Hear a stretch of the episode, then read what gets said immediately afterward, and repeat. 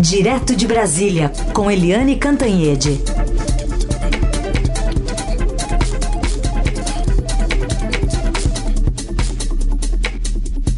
Oi, Eliane, bom dia. Bom dia, Raíssa e Carolina ouvintes. Oi, Eliane, bom dia. Vamos começar falando sobre a, a resposta, né, a reação do senador Flávio Bolsonaro ontem, essa investigação sobre um suposto esquema de rachadinha é, em seu antigo gabinete lá na Alerj, com críticas ao juiz Flávio Itabaiana Nicolau, responsável pelo caso, e também provocações aos promotores né, e ao governador do Rio, Wilson Witzel. A gente tirou um trechinho aqui para o nosso ouvinte também entender esse vídeo que foi divulgado ontem. Agora, é importante um pequeno detalhe. Sabe aonde a filha desse juiz trabalha, a Natália Nicolau? Trabalha com o governador Wilson Witzel. Tá lá até hoje.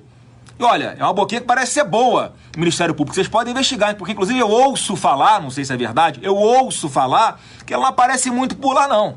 Tá? Então era bom vocês investigarem se não tem um funcionário fantasma dentro do gabinete do governador, que é filha desse juiz Flávio Itabaiana. Queria que você falasse um pouquinho do avanço das investigações e o modus operandi, né, do atacando para se defender.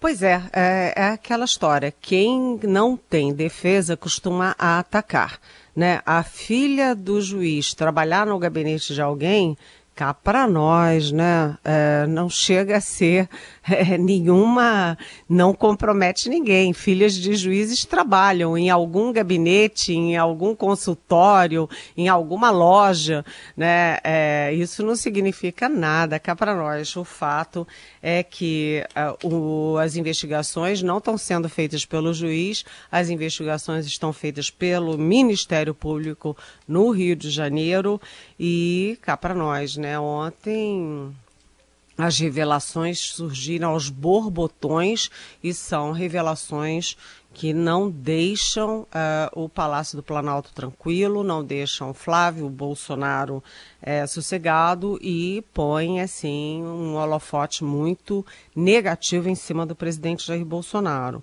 Porque é uma mistura, né? A gente vê que é uma mistura de policiais com milicianos com a família arada toda da ex-mulher do presidente Bolsonaro e os, os funcionários fantasmas é, do gabinete do, do, Flávio no Rio de Janeiro, ora trabalhavam no Rio com ele, ora trabalhavam, recebiam salário do gabinete do pai Jair Bolsonaro em Brasília e, e nem sempre trabalhavam, porque uma era personal trainer, a outra vendia não sei o que na praia. Enfim, a história é toda muito complexa e ontem surgiram mais revelações, por exemplo, é, de é, suspeita de lavagem de dinheiro do Flávio Bolsonaro, tanto em relação à loja de chocolates que eles têm no shopping, ele tem ele, a mulher tem no shopping, quanto na compra de apartamentos na zona sul do Rio de Janeiro por preços muito abaixo do mercado e com ganhos de 290% em alguns meses. Quer dizer, a história toda muito complicada e o Flávio é, diz o seguinte é, nessa live aí ele diz que se o Ministério Público já tivesse provas ele já teria sido denunciado. Por que que não foi denunciado? Aí a gente lembra que o Supremo Tribunal Federal, pela liminar do presidente Dias Toffoli, tinha suspendido, parado todas as investigações que envolviam Flávio, porque eram com base inicialmente num relatório de, de inteligência financeira do COAF, do antigo COAF, né? Aliás, um furo do Estadão, como a gente sempre, sempre gosta de lembrar. Então, durante esses meses de julho até agora, eh, as investigações ficaram ali em banho-maria.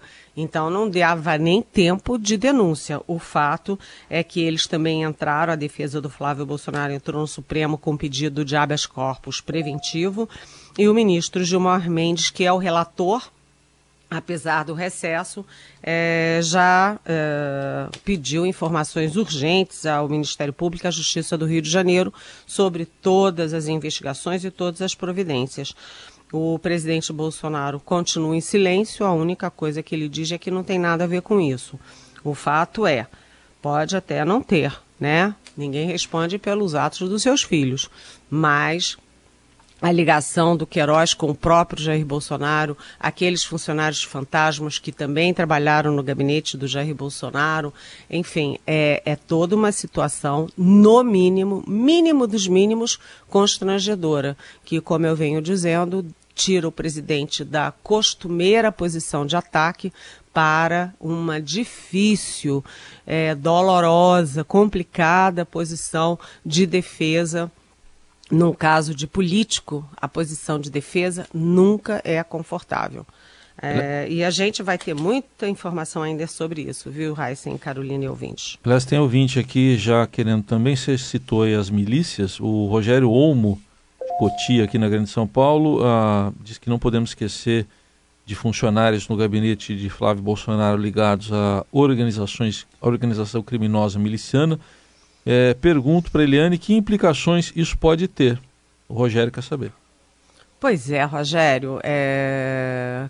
Isso é uma boa pergunta para o Ministério Público, para a Polícia Federal, para a Justiça, mas a gente pode dizer o seguinte: isso não é uma novidade em relação à família Bolsonaro. O, a família Bolsonaro já condecorou um, milici, miliciano que foi preso né, a família Bolsonaro contratou a mãe e a mulher de um miliciano que estava preso, um dos líderes da milícia no Rio de Janeiro.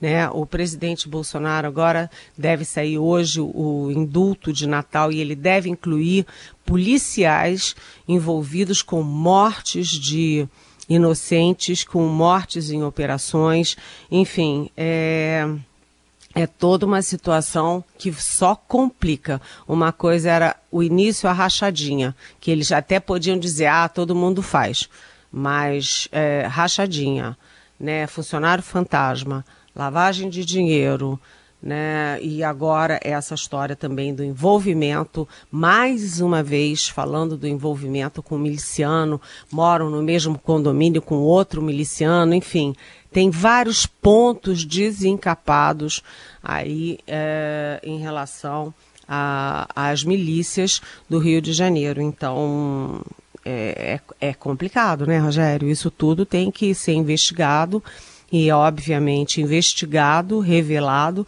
a imprensa tem que publicar. Isso vai jogar o Bolsonaro e a família dele, os filhos dele, mais ainda contra o Ministério Público, contra a Justiça e contra nós, contra a mídia. Mas atenção, é, uma dúvida é como fica o ministro da Justiça Sérgio Moro nessa confusão toda.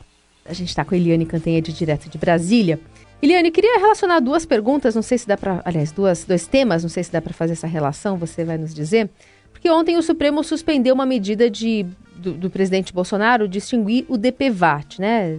Depois que ele assinou aquela medida provisória, enfim, foi bastante contestada, porque o DPVAT é, é, é bastante importante na questão da segurança do trânsito, é dinheiro que entra no SUS, enfim, atinge as pessoas que estão, é, de alguma forma, precisando né, desse, desse dinheiro para se tratar depois de acidentes é, de trânsito. E, na sequência, também teve uma decisão recente sobre os radares nas rodovias federais, que também tem a ver com segurança viária, né? Exatamente. São duas, você juntou muito bem as perguntas, é, Carolina, porque são duas questões que envolvem vida e morte, envolvem principalmente pobres, né? E, e envolvem uma decisão do presidente Jair Bolsonaro, duas decisões do presidente Jair Bolsonaro que estão sendo questionadas ambas na justiça. É, não veja bem, eh, além de serem questionadas na opinião pública mas agora é na justiça. Então, já tinha tido uma decisão judicial derrubando aquela decisão do Bolsonaro de suspender os radares nas estradas, bem nas festas do, do fim do ano, exatamente quando morre mais gente nas estradas, né? Famílias inteiras destroçadas, pessoas é, deformadas e incapacitadas pelo resto da vida. Mas, enfim, aí a justiça suspendeu. E agora, ontem, saiu a informação de que o plenário virtual do Supremo Tribunal Federal decidiu por 6 a 3 é, e não dá mais como reverter, né? Porque são 11 ministros, não dá mais. É, esses dois que faltam não reverteriam a decisão. Então, por 6 a 3, o Supremo decidiu o fim, contra o fim do DPVAT em 2020. O DPVAT é usado por milhares e milhares de pessoas que sofrem acidentes. É um seguro, né, para você enterrar a sua, o seu familiar que morreu, para você cuidar da saúde, enfim, é um seguro. E um, para gente que não tem recursos é um seguro importantíssimo, importantíssimo. E o presidente terminou esse seguro e aí como um dos sócios de uma das empresas é o Luciano Bivar, presidente do PSL que agora é inimigo do Bolsonaro, ficou uma suspeita de que o Bolsonaro tinha feito isso até por uma uma vingança pessoal. Mas enfim, se foi ou não, o fato é que o Supremo derrotou e isso vem aumentando aí a, a coleção de derrotas do presidente Bolsonaro nesse seu primeiro ano, tanto no Senado, quanto na Câmara, quanto é, no STF. Ele foi derrotado quando ele tentou acabar com uma canetada com todos, dezenas de conselhos. Ele está sendo derrotado agora é, no caso dos radares, é, no caso das cadeirinhas, é, no DPVAT e no caso das armas também, que foi o primeiro projeto. Ele assumiu e botou logo os projetos, até porque ele fazia, ele os filhos faziam aquele gestinho de tiro, né? Opa, vamos matar, pum, pum. Então, o projeto das armas, que era o projeto do coração dele, também não andou, né? Então, agora é, por último, tem também aí uma questão do fundo eleitoral, porque o presidente Bolsonaro mandou para o Congresso uma proposta prevendo um fundo eleitoral é, para os partidos de 2 bilhões de reais. Os partidos, o Congresso tentou aumentar isso para 3,8 bilhões, já a gritaria da opinião pública foi grande. Eles recuaram e mantiveram a proposta do governo. E agora o Bolsonaro diz que vai vetar. E aí o Rodrigo Maia, presidente da Câmara diz assim: ué, se o presidente quer vetar a própria proposta que ele fez, bem, ele veta e o Congresso pode derrubar o veto. Ou seja, vai ser outro ponto ali de atrito do executivo com os outros dois poderes, judiciário e legislativo. Mas, de qualquer jeito, o DPVAT, é, os pobres desse país e os acidentados atuais e futuros agradecem ao Supremo Tribunal Federal por manterem o DPVAT. Falando no Congresso, outra frente aí de conflito, né, Eliane? Agora, por causa desse, dessa CPMF digital, né, sobre transações digitais, uma proposta em estudo no Ministério da Economia, teve reação do presidente Rodrigo Maia lá na Câmara. Pois é, a gente acabou de falar, né? Eu acabei de falar aqui, né, Heisen, é, da, da saia justa entre o Rodrigo Maia e o presidente Jair Bolsonaro por causa do fundo eleitoral. Né, que o presidente quer derrotar, quer vetar a própria proposta dele, Bolsonaro, mas enfim. É, e o ano vai se encerrando com o Bolsonaro e o Rodrigo Maia num ringue né, eles estão no ringue, estão se digladiando, porque a CPMF digital que tinha sido enterrada, aliás, todo mundo dizia que tinha sido enterrada, e vocês dois, Raíssa e Carolina, são testemunhas de que eu disse o tempo inteiro.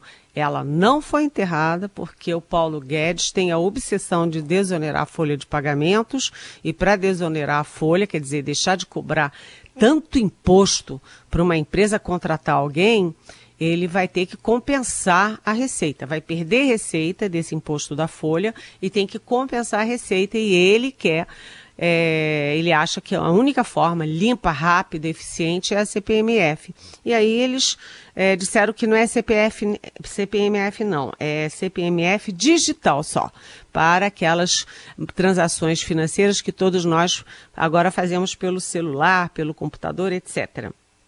E aí o Bolsonaro, é, que era contra, diz que essa ideia de CPMF é muito demonizada, mas ele diz, tá bem, tá na mesa tal.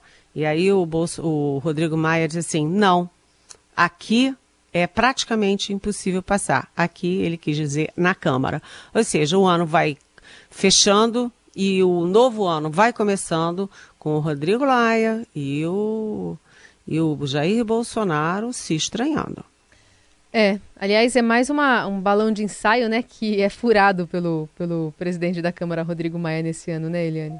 É, e várias vezes ele botou o pé na porta, É, né? é. Inclusive quando falam de AI-5, essas coisas assim meio alucinadas, o Rodrigo Maia põe o pé na porta. É, é isso aí. Bom, essa é a Eliane Cantanhede, conosco aqui no Jornal Dourado, e a gente já vai se despedindo dela, né, nessa parada aí de festas, né, de fim de ano. Eliane que volta em janeiro conosco. Volta comigo ainda, né? Ah, volta com você ainda. No meu É, mas plantão. Janeiro. Não, ainda. ainda... Não, não, eu volto no dia 30. No dia Tá. 30. Dia 30. antes da viradinha. 30. Na viradinha eu tô aqui Viradinha. com Heisen. E a gente não vai falar mal da Carolina pelas costas, Jamais, né, Heisen? jamais. Claro Jamais. que não. Eu espero que vocês me desejem de longe mesmo, assim, uma boa passagem de ano. Mas por enquanto eu te desejo um ótimo Natal, Eliane. Obrigada pela parceria nesse ano. Foi especial aqui pra gente ter você todos os dias na nossa programação. Uma boa passagem também, né? A gente não vai se falar, mas uma, boas festas pra você. Isso aí. Fico por Boas festas, bom Natal também para você, Heisen. É, Carolina, Diego, o Moa, é, todos os nossos colegas, nossa equipe. É um prazer estar aqui todo dia de manhã com vocês. E principalmente com vocês, né, ouvintes? Muito obrigada pelas perguntas, pelo carinho e pela atenção. É isso. Tem mais alguém Deixa eu aqui, Eliane? aproveitar e invadir aqui antes de ser chamado. bom dia, Carol. Bom dia, Heisen. dia, Bom Igor. dia, Eliane Cantanhede. Bom dia, ouvintes do Jornal Dourado. Tô invadindo também para te desejar um bom Natal, um feliz ano novo, viu, Eliane? Muito obrigada, Igor. Olha, gente, todo dia eu desligo, digo tchau para vocês, mas fico aqui ouvindo, Igor, sua maior fãzoca. Beijão!